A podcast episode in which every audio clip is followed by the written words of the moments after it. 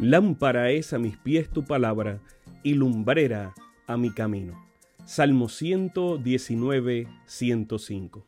Que el Dios de los cielos bendiga tu vida en este momento junto a tus seres amados.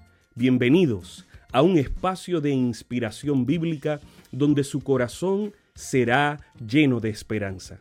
Como un regalo de la Iglesia Adventista del Séptimo Día de King, Texas, compartimos la lectura devocional para adultos correspondiente a este bendecido día. Pablo, reavivado por una pasión. Autor, Pastor Bruno Razo. Que Dios te colme de misericordias en este preciso instante. Oremos. Amante Padre, que en este momento tu palabra trascienda al corazón de quien la escucha, sea sembrada y dé fruto para la vida eterna. En el nombre de Jesús. Amén.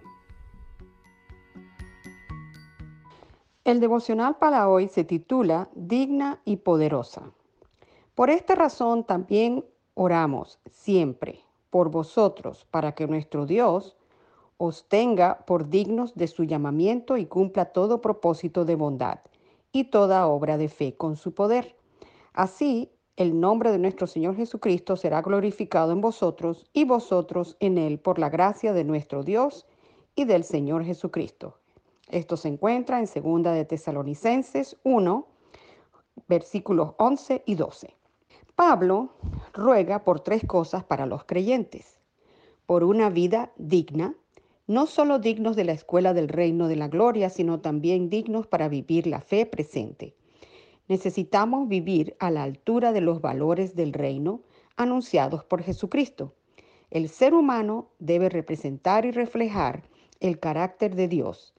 La razón por la cual el cristiano vive una vida digna y superior es porque está orientada y regida por los mismos valores de Dios.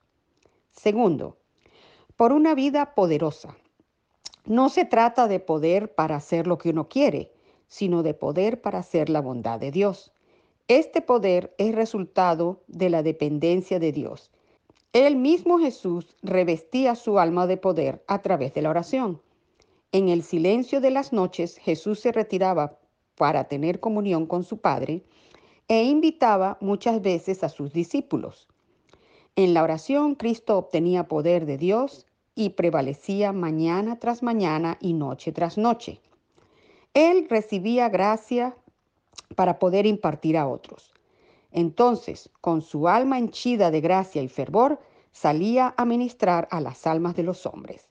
Elena de White, El Ministerio Pastoral, página 324.